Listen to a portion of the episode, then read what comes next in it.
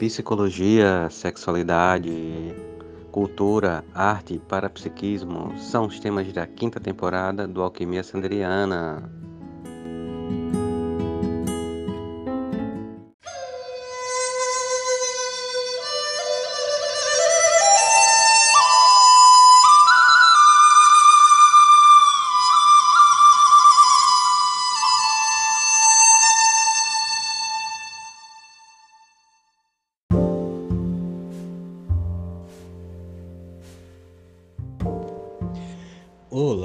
Alquimistas! Bem-vindas a mais um episódio do Alquimia Sanderiana.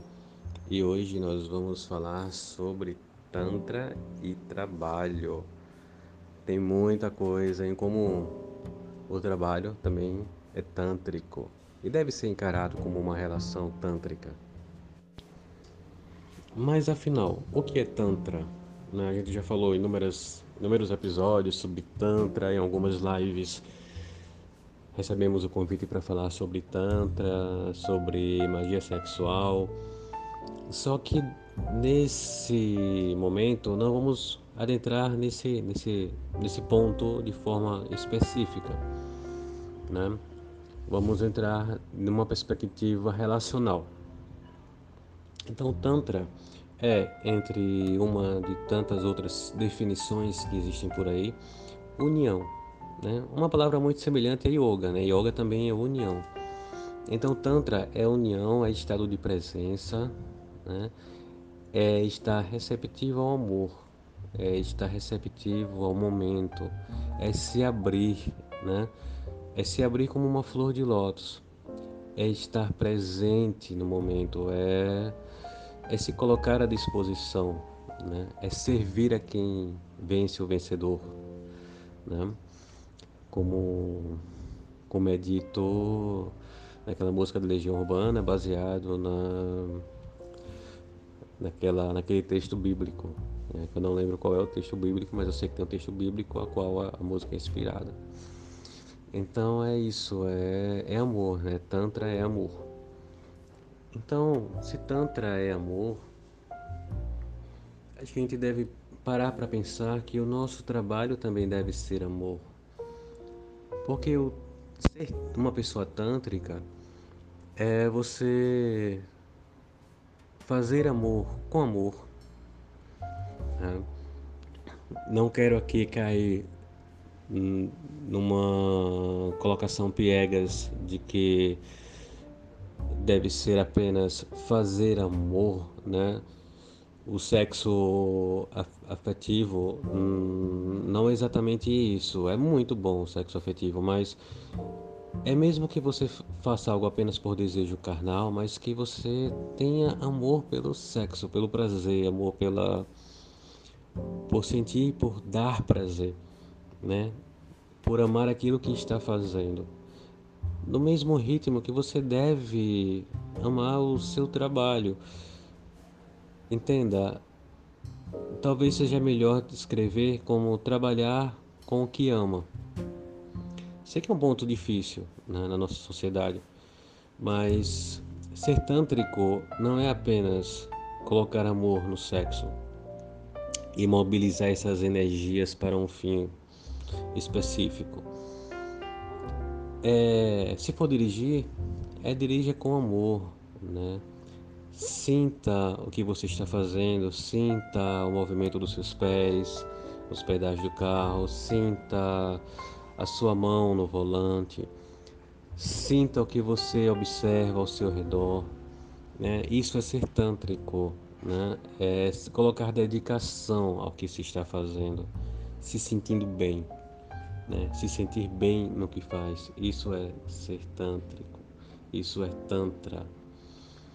E a profissão ideal é aquela em que nós fazemos nos sentindo bem.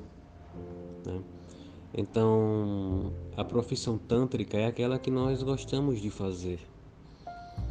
Né? Então, se eu gosto de pintar, de viver de artes, então eu vou pintar de uma forma amorosa, de uma forma atenta, presente. Isso é uma situação tântrica se eu trabalho com o que gosto, se eu é, trabalho com o que eu sei fazer, se o que eu faço beneficia outras pessoas, isso é tântrico, né? O que os orientais chamam de ikigai. Então, o ikigai é, um, é colocar o tantra no trabalho, né? É ser uma pessoa tântrica até quando você está trabalhando. Se bem que sabemos que na nossa sociedade, onde a maioria das pessoas, né, sobrevivem e não vivem, né, elas precisam pegar o que aparece. Elas não têm oportunidade de escolha. A grande maioria das pessoas é assim, elas é, acordam cedo, pegam dois ônibus, vão para o trabalho, chegam em casa às 10 da noite, 11 da noite, só fazem mesmo cair na cama para no outro dia levantar e repetir tudo novamente. Ou seja, as pessoas vivem apenas para manter vivo o corpo físico, né? o elemento terra. E a água vai ficando cada vez mais poluída, o elemento água, as emoções, né? Ah, os pensamentos eles não fluem porque pessoa não tem tempo de pensar, pessoa está preocupada com tá com fome, tem que pagar contas, precisa correr, é o corre. Então nesse ponto a o elemento ar ele não circula, então ele fica preso, né? E o elemento fogo, que é a vontade de viver, fica ali, ó, dançando, quase apagando como uma vela de um pavio muito curto, tentando sobreviver a, ao vento que vem da janela. Mas para as pessoas que de certo modo estão podendo me ouvir agora, né, e escutar podcast é um privilégio, porque você tem internet, porque você tem um equipamento eletrônico que lhe permite. Aqui no Brasil, aqui no, no hemisfério sul, na maior parte do planeta, é um privilégio você ter acesso à informação e a esse tipo de mídia. Então, de repente você tem um privilégio de fazer o que gosta, de trabalhar o que gosta, com o que gosta. E se você tem o privilégio de trabalhar com o que gosta, de fazer o que gosta, talvez você tenha uma oportunidade de escolher aonde você quer trabalhar e com que você quer trabalhar, e principalmente com quem você quer trabalhar. E a profissão ideal é aquela que você se sente bem em fazer, né? E isso vai, claro, se você faz bem e lhe diverte, certamente tem mais chance de dar um bom retorno financeiro, porque o trabalho é para isso mesmo, né? E para ajudar a coletividade com o que você tem de habilidade. E, é, então você tenta ir por esse caminho. Porque é muito bom você ajudar a coletividade com o que você sabe fazer, com o que você gosta de fazer, porque você não sente o peso do trabalho. Né? Trabalho que era um instrumento de tortura. E esse instrumento de, tor de tortura, né, parece que é Tripalion, o nome mais ou menos isso, passou a ser trabalho. Passou a representar né, o que as pessoas fazem para sobreviver, porque é a ótica da maioria das pessoas, né? Mas a maioria das pessoas elas elas buscam trabalho para sobreviver, né? não para apenas contribuir com a coletividade, com o que gosta e com o que sente prazer. Até porque você sentir prazer em ajudar alguém, isso é muito bom. Você sentir prazer em ajudar a coletividade, isso é melhor ainda.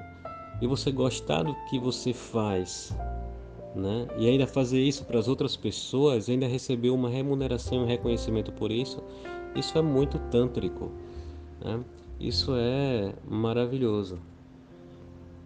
E é um ponto onde a gente vai chegar aqui que merece uma observação de um pequeno detalhe.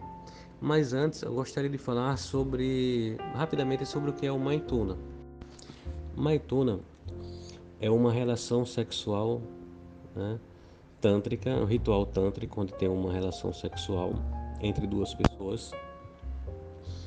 E essas duas pessoas elas trabalham a sua energia do chakra básico, né, até com que essa energia suba para o chakra da coroa, circule, passa pelo, pelo chakra do coração, transforma essa energia e redistribui para todo o corpo novamente. Ou seja, você vai mexer com a Kundalini, você vai mexer com, com seus centros de energia, com os meridianos, com essas serpentes que há no nosso corpo. E o Maituna é sobre isso, né?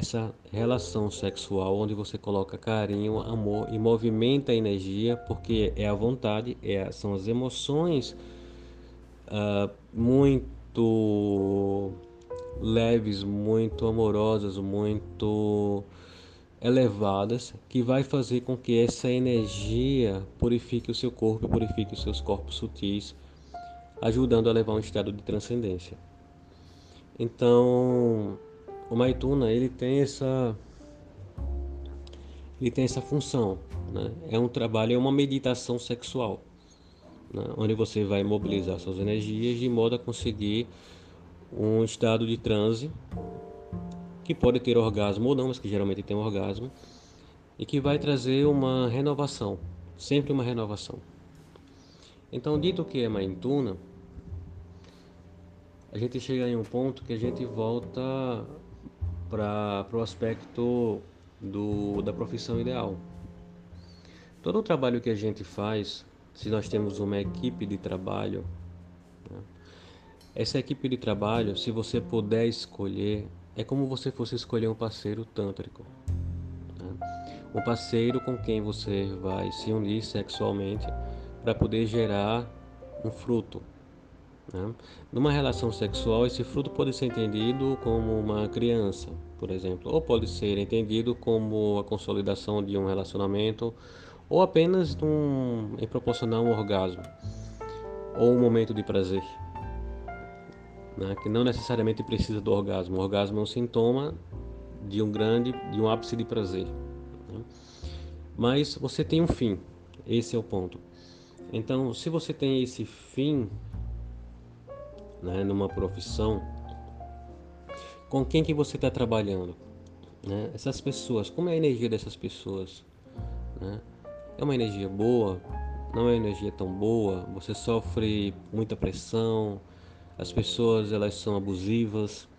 Elas querem lhe controlar, querem impor o seu ponto de vista, elas lhe oprimem, uh, lhe reprimem, então, como é, como é essa dinâmica dentro da sua situação de trabalho com pessoas? É um ponto muito interessante a se observar. Existem pessoas no trabalho que consomem a energia uma das outras. Geralmente é assim, viu? É uma das outras mesmo. Uma só. Geralmente, porque essas pessoas são minoria, elas consomem a energia do grupo e o grupo não anda. Ela consome a energia do grupo para si, ela suga e o grupo não anda. Então o trabalho ele é como uma parceria de trabalho, é como um parceiro tântrico que você vai receber em você. A energia dessa pessoa ela vai penetrar em você, tal como a energia de um parceiro vai penetrá-la num trabalho tântrico, um trabalho sexual tântrico. Então, assim, como é que você se sente quando uma pessoa tóxica, abusiva, vai lhe penetrar? A energia dela lhe penetrando. Né? Isso acontece no trabalho. Né? A gente tem uma Maituna como, como símbolo de uma energia que penetra a outra e se torna um emaranhado. Mas de uma relação de trabalho, as energias se misturam, né? as energias elas se mesclam. E isso pode ser adoecedor, isso pode trazer sofrimento quando você trabalha com uma pessoa abusiva, com uma pessoa tóxica, manipuladora, narcisista, perversa. É muito comum encontrarmos pessoas assim. E se você passa no seu trabalho por um abuso, né? se você sofre um relacionamento abusivo, seja sexual ou seja abuso moral, né? pessoas que querem se impor, pessoas que querem ele subjugar, que querem tirar sua energia, que ele colocam para baixo, que ele colocam numa situação de saia justa, pessoas que querem lhe controlar, querem se colocar acima de você, pessoas que criam picuinhas entre umas e outras para poder se sobressair, que colocam umas contra as outras. Esse tipo de pessoa precisa ser evitada. E esse tipo de pessoa não merece uma segunda chance porque você dá uma segunda chance a esse tipo de pessoa é simplesmente você dizer a ela que ela pode fazer de novo aquilo que ela já fez pela primeira vez. Não é intolerância. Né? Se você está diante de um estuprador, você tem que se proteger. Você não vai esperar que ele diga não vou lhe estuprar, lhe estuprar porque ele pode lhe estuprar a qualquer momento. Entendeu? É um estupro energético. Então, assim, se você sabe que a pessoa é capaz disso, se você já conhece o movimento da pessoa, se você já sabe os passos que ela dá, se você já tem uma lista de comportamentos agressivos, tóxicos, abusivos, por que se permitir de novo? O relacionamento abusivo, né, tanto nas relações como no trabalho, ele é um ciclo. Ele é um ciclo. Nós temos um, um episódio sobre isso, né, não lembro aqui qual é o episódio, é o episódio 23, onde a gente fala sobre relacionamento abusivo, mas o relacionamento abusivo, ele não está restrito apenas ao, ao relacionamento íntimo, amoroso, conjugal. Ele também está presente no relacionamento de trabalho. Ele tem os seus ciclos também, que são idênticos. Né?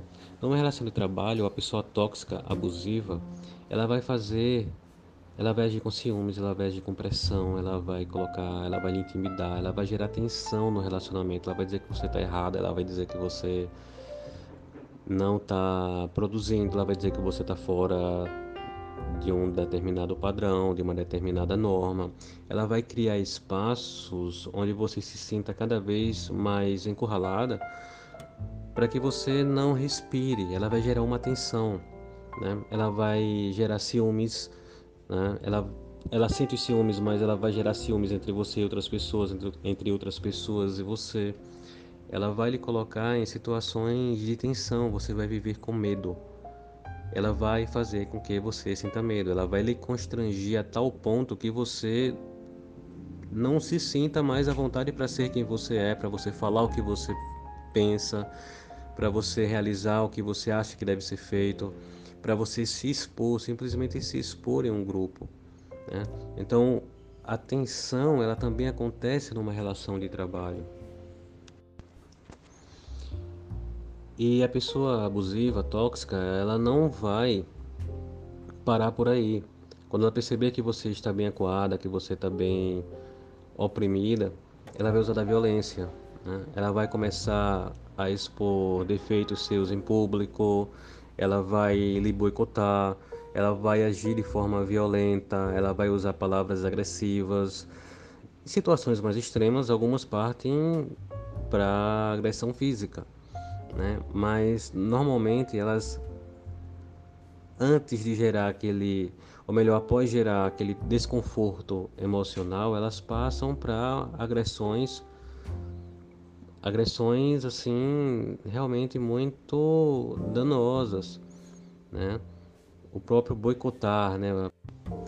Você vai fazer algum trabalho, né? E ela vai no momento faz que não viu e quando o trabalho chega a um público, ela detona o seu trabalho, vai dizer que seu trabalho não presta em público, vai lhe questionar, Vai agredir de várias formas, né? Gente, isso é agressão. Isso é agressão, tá? É, elas vão dissimular, elas vão fazer com que você se sinta mal, elas vão lhe destroçar dentro daquilo que deveria ser uma relação de amor, de companheirismo. Então é muito bom, é muito importante se, se atentar a esse ponto, né? Então a gente já viu que há o momento da, da tensão, né? onde a pessoa gera uma carga de tensão muito forte emocionalmente mentalmente, né?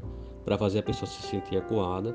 Depois ela castiga a pessoa em público, começa a boicotar, começa a sujar, puxar o tapete da pessoa mesmo, entendeu? Para ir também, depois isso, para a próxima etapa. E a próxima etapa é a lua de mel, né? É depois que a pessoa puxa teu tapete, depois que a pessoa lhe humilha, lhe massacra, aí ela vai se fazer de vítima. Ela vai pedir desculpa, vai lhe fazer um afago, vai dizer que não percebeu, que estava desequilibrada, que não estava agindo de uma forma ou de outra. E ela vai, a partir daí, lhe seduzir novamente para que você se torne mais uma vez dócil, mais uma vez é, perdoando essa atitude dessa pessoa abusiva. E quando você menos esperar, vem aquela tensão novamente. E isso gera um ciclo, gera outro ciclo e vai ficando cada vez pior. E a desculpa sempre aparece. Me perdoe, eu estava desequilibrada, eu não deveria ter agido assim, não deveria ter feito isso. Eu não quis fazer isso, foi por conta daquele momento, ou por conta disso tudo, ou daquilo outro. Desculpas mil vão aparecer e pedidos de perdão ainda mais. Mas é apenas a fase de um ciclo. De um relacionamento abusivo, que também faz parte da vida no trabalho. E tem, além disso tudo, tem algo que é bem grave, é que às vezes né, o grupo, porque isso não é apenas algo vivenciado entre o agressor e a pessoa abusada, às vezes o grupo percebe isso né, e às vezes o grupo não faz nada. O que o grupo faz é chegar para a pessoa abusada e diz: Olha, você é do bem, releve, você é melhor que essa pessoa. Entenda isso, supere isso, perdoe, dê outra chance. Depois essa pessoa vai parar. Né? É incrível como as pessoas não chegam para o agressor e falam para o agressor pare de fazer isso, mas chegam para a pessoa agredida e pede para ela perdoar a agressão. Sempre, sempre, sempre, sempre, sempre. E o agressor continua lá. Né? Vimos um caso desse na Caixa Econômica Federal, na, no alto escalão da Caixa. Né? E só há pouco tempo isso foi denunciado. Né?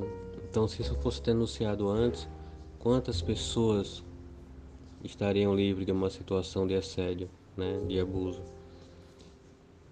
Mas é isso em observar alguém em situação de abuso, gente, proteja a pessoa abusada, não o abusador, né? Ah, mas o abusador ele teve uma história pregressa de muito sofrimento, ele passou por isso, passou por aquilo, ele se tornou dessa forma, mas isso não lhe dá o direito de agir assim contra as pessoas. Entende? ser a favor do abusador é como visualizar uma cena de estupro onde você fala para a vítima não grite para que não fique feio para o estuprador e repete para a vítima aguente firme não grite não torne a coisa pior é, aguente perdoe né? então gente isso não se faz a vítima tem que ser acolhida e a pessoa abusadora, por mais que ela entre no ciclo de lua de mel, que é o ciclo dos perdões atrás de perdões, né? Isso não vai tornar essa pessoa melhor. Isso é comprovado. Essas pessoas elas sofrem, elas são elas são caracterizadas como pessoas perversas, né, numa linguagem psicanalítica. Elas não sentem remorso do que fazem. Elas fingem remorso, mas elas não sentem remorso. Elas são manipuladoras, elas querem ser o centro da atenção, elas querem controlar. Né? Então é muito importante observar isso. Né? Corram dessas pessoas, fechem a porta para essas pessoas, não permita com que essas pessoas se aproximem. Não se permitam ser estupradas por essas pessoas em seus trabalhos, em seus projetos. Né? E numa situação dessa, sejam contra o agressor ou a pessoa agressora e socorram, acolham a pessoa que está sendo vítima. Né? Dizer perdoe, dê uma segunda chance não ajuda a vítima, você piora a situação. Então é muito bom pensarmos sobre isso. Então, gente, cortes são necessários. Né? Não importa a ligação afetiva que você tenha com o agressor, mas é importante que o agressor seja afastado da vítima. Nem que o agressor saia do projeto, nem que o projeto seja desfeito e que se recomece outro. Mas cortes são sempre necessários. Ervas daninhas devem ser tiradas. A gente precisa observar isso. Se uma se existe uma força na natureza de forma agressiva em relação a outras, isso é uma praga, então ela deve ser controlada. Num ambiente saudável, natural, a praga não existe. Mas onde tem uma pessoa doente, no sentido não de doença em si, uma pessoa que é vitimizada por uma doença, mas uma pessoa que é doentia, é a melhor a palavra mais certa, né? Então essa pessoa doentia, ela tem que ser afastada. Né? Não importa o tamanho do drama que ela faça, e não importa quantas mil vezes ela peça desculpa. Porque o trabalho ele deve ser prazeroso. Né? As energias devem ser afins, as pessoas devem se sentir bem umas com as outras. As pessoas precisam ser como numa entuna. Né? É como uma relação amorosa. O fruto do trabalho é o orgasmo dessa relação trabalho e tantra. É o que na psicanálise nós chamamos de gozo. Ou seja, é o percurso para se chegar a um gozo. É possível sim, é errado não. Tem que ser prazeroso, tem que ser gostoso para todo mundo, tem que ser saudável, tem que ser produtivo, tem que ser tem que ser uma, uma coisa que torne as pessoas maiores e melhores né? quando elas concluam esse projeto do que quando elas entraram. Então, esse é um ponto a ser observado, um ponto que deve ser sempre levado em conta. E como dizia Wilhelm Reich, amor, trabalho e sabedoria devem governar nossas vidas. O amor deve estar presente em tudo. Né? A gente deve fazer as coisas com amor, mas para a gente fazer as coisas com amor, primeiro é necessário que a gente faça as coisas que a gente ame, porque senão o amor não vem. Né? Tudo é um trabalho, né? e todo trabalho deve ser amoroso, ou seja, devemos trabalhar com aquilo que a gente ame, porque isso é sabedoria e isso traz mais sabedoria.